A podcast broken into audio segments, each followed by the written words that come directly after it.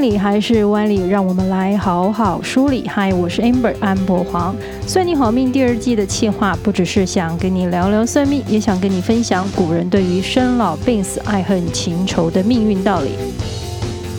先登场解析蒙甲龙山寺观世音灵签，就是神明的小纸条。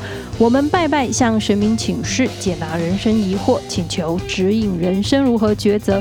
而神明给我们的是一张看似充满玄机，其实更富含哲理的小纸条。庙里的解签老师一个人要对众人解说签诗，难免心有余而力不足。算你好命的神明小纸条来当解签小助理，跟大家分享充满寓意的挂头故事，说明意义深远的神明签诗。希望呢能帮到大家明白签诗，了解这神明的小纸条在说些什么。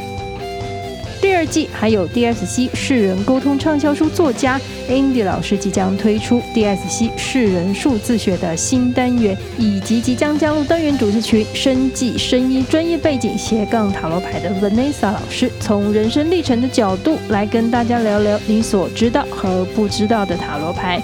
对于有兴趣学习塔罗牌的朋友呢，这是一个很好入门认识塔罗牌的机会哦。订阅关注算你好命 Podcast 或 Interscreen，更多节目讯息提供。我们节目更新见了。